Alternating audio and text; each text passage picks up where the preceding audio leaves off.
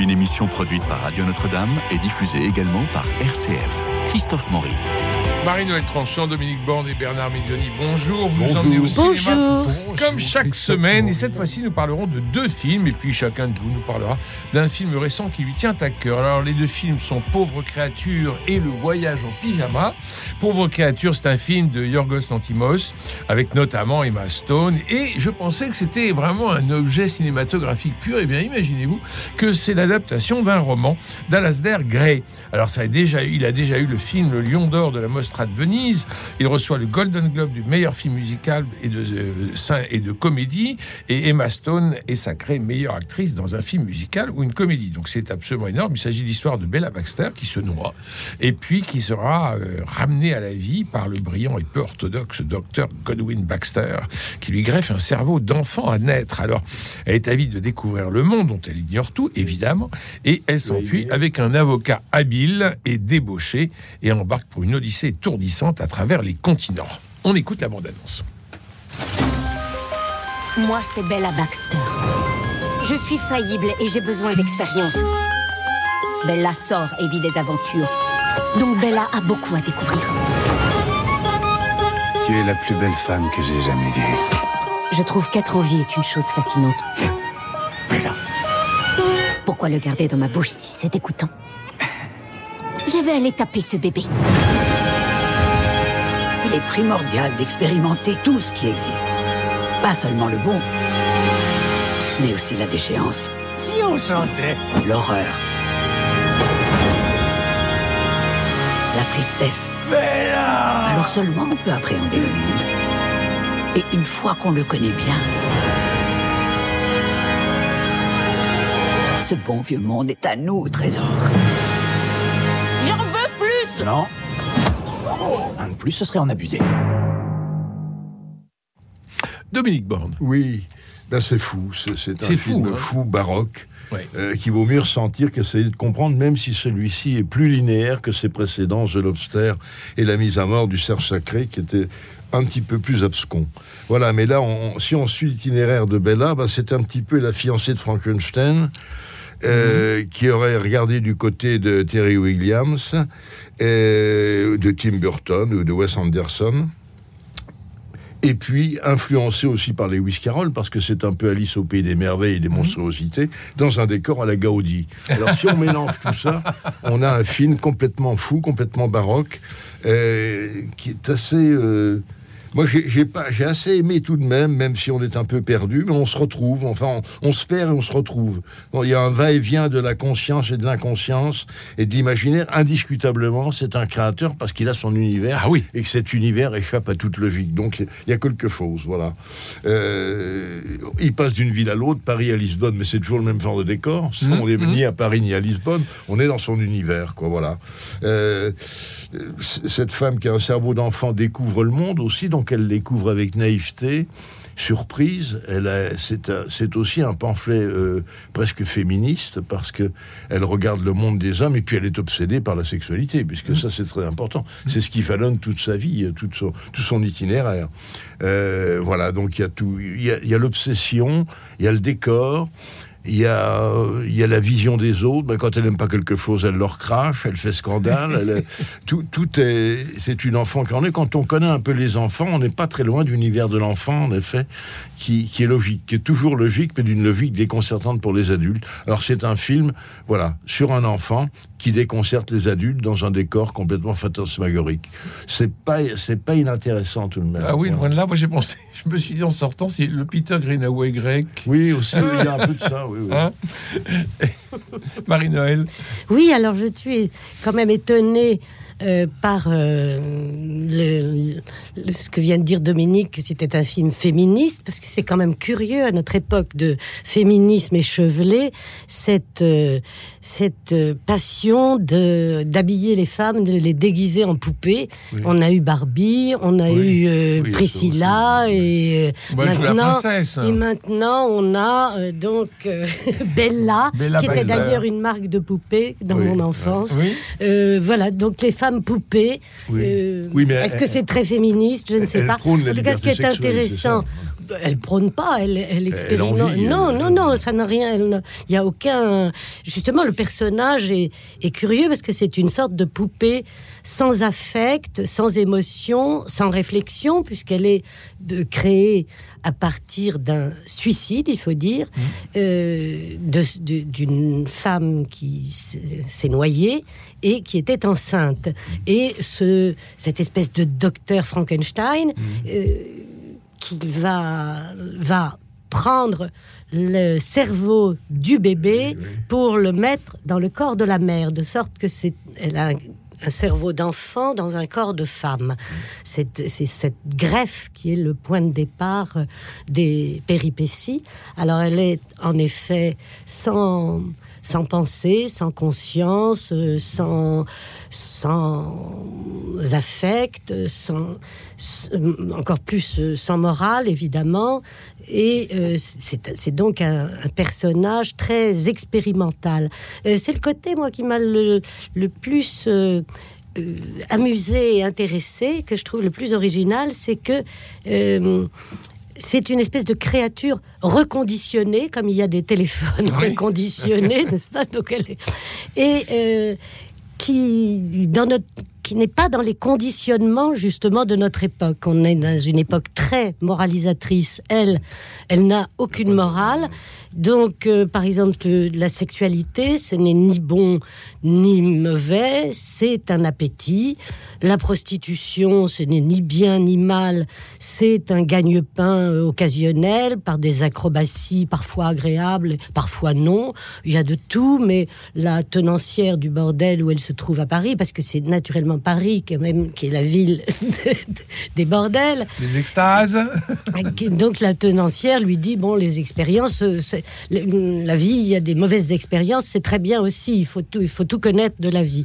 Donc ce côté euh, amoral, vraiment amoral, et n'est pas inintéressant à notre époque euh, mmh. de moraline extrême. Et l'autre, c'est l'autre tendance de notre époque, c'est l'invasion des affects, des émotions, etc. Et elle, pas du tout. Ah, imperméable. Pas du tout. Complètement. Voilà. Et donc ça, c'est assez décapant pour de, nos stéréotypes et de nos clichés. Oui, elle, elle, elle en est complètement dépourvue. L'amour, la jalousie, l'idéalisation sentimentale du désir, l'emprise ou la domination, tout ça, ça lui est parfaitement étranger. Et ça, c'est, ça donne une note, euh, oui, que, je trouve intéressante. Néanmoins, Là, moi, j'ai été consternée par l'esthétique du film. Je n'aime pas du tout l'univers de euh, Yorgos Lantimos. Je trouve que c'est hideux. Et ça, ça me gêne beaucoup. Ça me C'est vraiment euh, complètement... C'est un style, on peut pas dire le, mmh, mmh. contraire. Je ne lui retire pas ça du tout. Mais c'est un style qui est pour moi euh, extrêmement pénible. Tout est laid, tout est déformé. avec un maniérisme visuel, la caméra est constamment présente. On a des objets feuilles de poisson qui déforment l'image, un chromatisme violent, euh, délibérément moche. Euh, donc pour moi, c'est très pénible ce, cette laideur visuelle et puis l'interprétation outrancière. Euh, Emma Stone est, est vraiment parfois déplaisante à voir, désagréable. Donc voilà, ça, ça m'est pénible. Bernard Faites-nous la synthèse de ces deux. Non, moi, j'aurais tendance à dire que la forme l'emporte très nettement sur le fond. Alors, je m'éloignerai de Marie-Noël parce que je trouve que c'est l'esthétique du film qui brille de mille feux. Ah Vous bah avez quand même des ah décors somptueux et, et, des costumes fastueux qu'on peut détester, qu'on peut trouver pompiers. Gaudi, c'est Dominique. Mais, ben oui, oui, mais, mais Gaudi, c'est quand même plus beau que cela. Oui, mais, euh, et plus profond. Mais c'est vrai que ça, ça retient l'œil et les regards indéniablement. Et puis, entre absurdité, étrangeté et alacrité, le film baigne dans une constante singularité et quand même beaucoup plus plaisant que The Lobster ou La mort du cerf sacré à mon goût. Vous avez en plus une construction dramatique qui va, mes camarades l'ont dit, de Londres à Paris, en passant par Lisbonne et Alexandrie, et qui offre à l'ensemble une plaisante dynamique qui est bâtie à la fois sur des rencontres atipides, des rencontres atypiques et des vicissitudes toujours ironiques. Mmh. Parce qu'en fait, ça glisse sur elle. Le elle est là, elle pourrait être souillée, mais pas du tout. Elle traverse ça euh, comme un roc de granit, en fait. C'est une dérision constante qui irrigue le film, qui est grinçante d'ailleurs, mais qui dégonfle la nature sordide tout de même et complaisante d'une production à la froideur parfois éprouvante. Et là, je rejoins Marie-Noël, cette froideur, elle est là dans les précédents films de Yorgos Lantimos, euh, notamment dans La Favorite, mais aussi dans euh, The Lobster. Maintenant, il se présente que le metteur en scène comme quelqu'un d'anticonformiste, mais il y a des limites à cet anticonformisme, puisque à titre personnel, moi je trouve qu'il cède aux sirènes du féminisme, comme l'a dit mmh, Dominique, mmh. confère l'épilogue, et même du wokisme, mmh. qui est là le personnage de la militante socialiste qu'on voit à la fin, ou le jeune amant d'Anna Chigula, euh, qui sont, à mon avis, des représentants du wokisme. Donc, ils cèdent quand même à la mode. Donc, anticonformisme, à prendre avec des pincettes. Le passage à Paris est quand même très alourdi par son érotisme rabougri et ses situations reproduites à l'envie. Il y a une scène, moi, qui m'a gêné, pourtant je suis vraiment pas bégueule, mais euh, cette scène où vous avez le parent, euh, le père de famille qui montre à ses deux jeunes enfants, ils sont quand même très jeunes, les deux garçons, euh, comment est-ce qu'il faut faire avec une femme dans une maison close? J'ai trouvé ça un petit peu, un petit peu contestable. C'est une provocation terrible. oui, mais là, là, ils sont quand même très jeunes, les deux mmh, fils. Mmh. la durée quand même bien excessive. Comme toujours chez le metteur en scène, les personnages mis à l'honneur ne suscitent guère la sympathie, faute de cœur. Et puis outrance exubérance et non-sens sont ici un peu quand même les paravents de l'insuffisance. Alors je dirais pour conclure que malgré un clin d'œil évident, un tel spectacle ne réussit pas à se hisser à la hauteur des adaptations cinématographiques de Frankenstein. Il ne suffit pas d'un cobaye et d'un laboratoire pour franchir le clap de bonne expérience.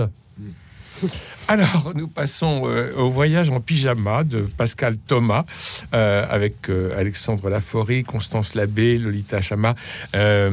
c'est charmant. Victor, il a une quarantaine d'années, il est professeur de lettres, il est en vacances, il est aussi prévisionniste amateur à Météo France. Et alors, c'est une sorte de dilettante sympathique qui se laisse vivre au gré du vent, aux côtés de Dan, qui est sa compagne, qui commence un peu en avoir, un peu en avoir marre. Et alors, euh, c'est une chronique sentimentale, à la fois burlesque et mélancolique. Alors, on va dans tous les lieux de son passé. Il va retrouver ce que sont devenus ses amis, euh, au féminin, au masculin, et puis il croit surtout ses anciennes compagnes. Alors, toute regrette et qu'il y avait toujours quelque chose à lui reprocher, peut-être parce qu'elles ont trop aimé cet être si aimable, rêveur, imprévisible et surtout insaisissable. On écoute la bande-annonce. Excusez-moi, le vol de 9h15, s'il vous plaît. Pourquoi à votre contact Vous appelez Paul Émile, dit Victor. Vous êtes le mari d'Anne, vous êtes professeur de lettres et vous avez une grenouille qui s'appelle Ninette. Je pars pour Compostelle à vélo. Et si je venais avec vous? Bah, Pourquoi pas hmm.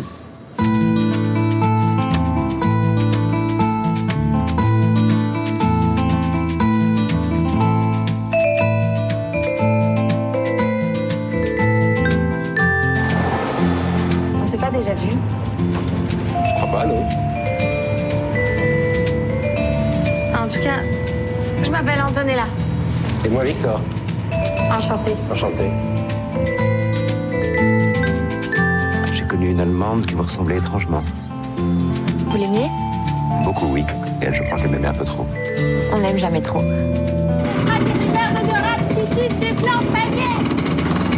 Allez, à Jacques Test. Jeunesse. Il faut se laisser porter comme un bouchon à la surface de la rivière. C'est un peu ce que je fais en ce moment.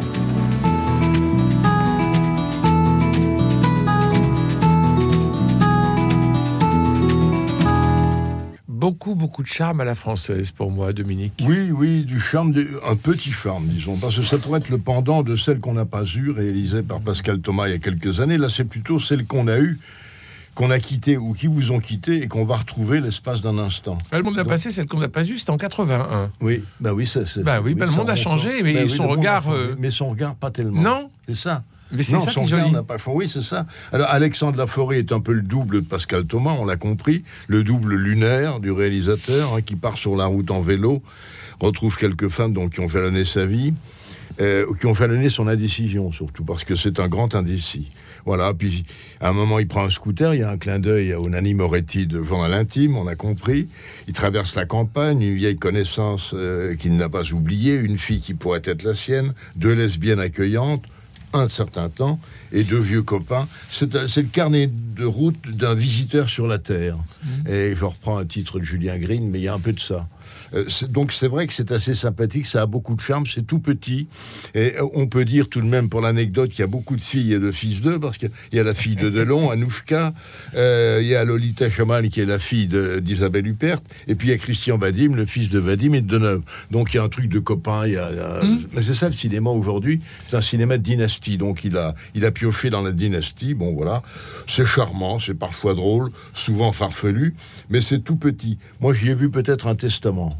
Ah Oui, un film testament pour lui. Ah oui Voilà, oui. Bon. Mais c'est pas triste un testament. Non, non. Ça fait le bilan. c'est pas gay non plus. Oui, mais, mais, non, mais quand on voit un film comme ça, on a envie de, dire à Pascal Thomas continuez.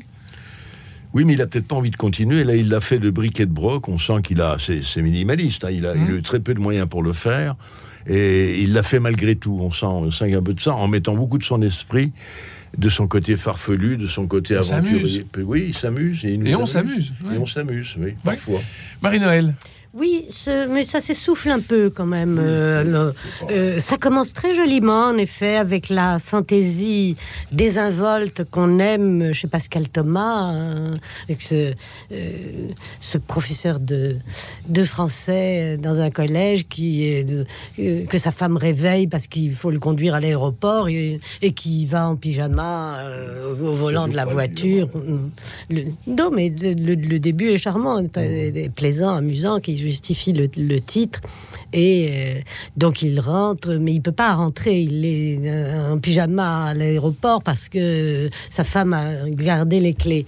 Et euh, donc il, voilà.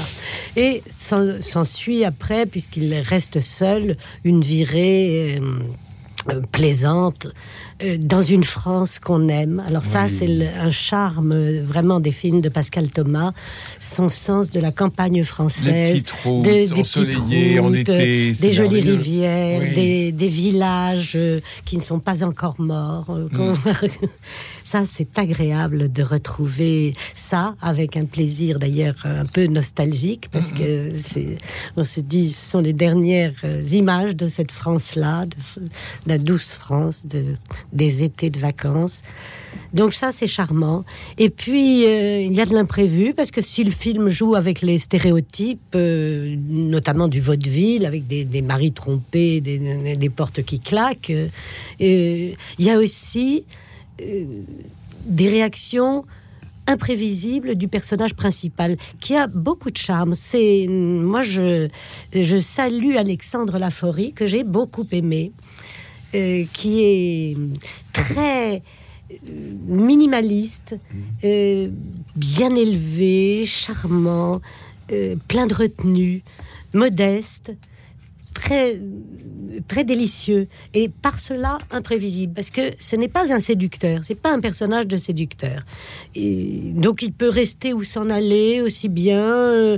il n'insiste pas c'est pas quelqu'un qui insiste et ça c'est il fait ça très joliment avec élégance. Maintenant c'est un peu paresseux et à la fin il y a quand même beaucoup de répétitions de laisser aller dans l'écriture euh, et de certaine complaisance. Euh, Bernard. Je suis désolé, moi j'ai trouvé ça très faible, voire très sot. Ah non Ah si, je trouve qu'il y a une jolie séquence qui est la séquence du procès. Euh, mais cette procès, on l'a trouvé déjà dans Docteur Popol de Claude Chabrol avec euh, Jean-Paul Belmondo d'une autre manière. Il y a une très jolie musique qu'on entendait dans la bande-annonce qui est composée par Rainer Wagner. Alors avec une mélodie fraîche et légère, avec quand même quelques accents doux amers. Le personnage campé par Annie Dupéret, je trouve, tire son épingle du jeu. Elle répète ses funérailles avec majesté euh, chez elle pour le fameux jour où. Et c'est un personnage qui a autant de fantaisie que d'humanité. Ce qui est très sympathique, c'est la ferveur de Pascal Thomas pour le cinéma. Euh, vous avez toute une évocation des contrebandiers de Moonfleet, de Fritz Lang. Vous avez une allusion à un revenant avec Louis Jouvet, à Victor Victoria. Il y a l'affiche de La Nuit des Masques de John Carpenter. Euh, et ça, c'est vrai que ça fait plaisir. Et le chien, je pense que c'est une allusion directe à celle qu'on n'a pas eue, son film de 19 1980, vous aviez un sketch très drôle avec un chien qui passe par la fenêtre. Mais maintenant, ces personnages sont quand même d'une fâcheuse inconsistance, les dialogues sont dénués d'aisance et les situations sont réfractaires à la vraisemblance. Tout ce scénario est cousu de fil blanc. Et puis c'est une construction. Il n'y a pas de, pro- de progression, mais que des juxtapositions. juxtapositions, oui, oui, Et, et les rires, moi, contrairement à vous, je trouve que les rires ne sont pas là du tout. La, scène du cours de français, euh, qui même s'il finit l'année, si elle finit l'année scolaire, bah, c'est totalement invraisemblable. Il fait preuve d'une désinvolture qui est exagérée. Un professeur ne pourrait pas se conduire comme ça. Et il y a un mélange entre ode à la culture, ça c'est plutôt sympathique, Buzzati, l'opérette Ciboulette, et toutes les allusions au grand écran, les citations latines, et un, un épicurisme un peu courteau. Et ça fait le mariage de la carpe et du lapin. Et ça, c'est vrai que c'est dommage. Et un film dans le même genre, Le Cavaleur de Philippe de Broca, Ah oui, que c'était j'ai tout de beaucoup même- aimé. c'était tout de même d'une autre avec aussi les dialogues de, Michel Audiard. Euh, je finirai pour conclure. Néanmoins, si vous aimez les hôtels, les itinéraires lisses et les échappées bêtes, vous pouvez tenter le voyage en pyjama à vos rites et périples. Oh là là, les échappées bêtes, vous êtes gonflés quand même. Mais ça faisait un jeu de mots. Ah oui, c'est ça. Bah, alors, attendez, on peut pas descendre un film Non, sur un jeu de mots. Honnêtement, je n'en pense pas beaucoup de bien et j'aime beaucoup Confidence pour Confidence et celle qu'on n'a pas eue et des précédents films de Pascal Thomas, mais pas celui-ci. Bon, alors il nous reste deux ou trois minutes, ça va aller très très vite, pour que vous nous donniez chacun un titre ou deux de films que non- non- on aurait, qui nous auraient échappé et dont il fallait parler ici. Non, moi, j'ai pas pris de film, j'ai pris simplement le, le festival qui était fait autour de Télérama, qui a, qui a choisi les films de, de l'année un petit peu Oui. pour, en- pour, les, pour les, les, les projeter. Voilà. Il y a Anatomie d'une chute, il y a Le règne animal, il y a le- Les Fabelmans de Spielberg, il y a Le procès Goldman, L'effeuillement de Coris Maki, Le ciel rouge de Pezel, donc on avait parlé ici. Le- L'enlèvement de Bellocchio, euh, Nostalgia et The Quiet Girl, qui était pas mal du tout, Véran. Voilà. Bien Donc, sûr, toute cette liste, vous en avez euh, euh, 10, 11, 12, et il y a, je crois que deux films dont nous n'avons pas parlé ici. Oui. Donc, euh, on a eu le flair. Il y en a quelques-uns dont on n'a pas parlé. Oui, donc, donc nous avons le flair. Euh, vous voulez nous parler de Vermine Oui, Vermine, secondes un film fantastique français de Sébastien Vanitschek avec des araignées monstrueuses qui viennent à sortir dans un immeuble en banlieue parisienne. Euh, c'est assez étonnant avec des araignées qui brillent de, cr- de crédibilité, euh, avec un jeune personnage. C'est très ambiance banlieue rap, euh, avec un certain folklore rustique et authentique, mais c'est très sympathique avec notamment une séquence de traversée de couloir euh, dans l'obscurité avec des toiles d'araignées et des araignées qui grouillent dans une semi-obscurité. C'est un petit peu euh, dans la lignée de Tarantula, en moins réussi, Arachnophobie ou Arac Attack. Mais c'est vrai que le fantastique français est très rare, hormis Podane, Traitement de choc, Les yeux sans visage, Délicatessen. Et c'est sympathique, une tentative française. Maintenant, l'histoire, l'histoire reste quand même un peu famélique. Mais c'est une tension euh, plutôt plaisante, avec une épouvante incertaine.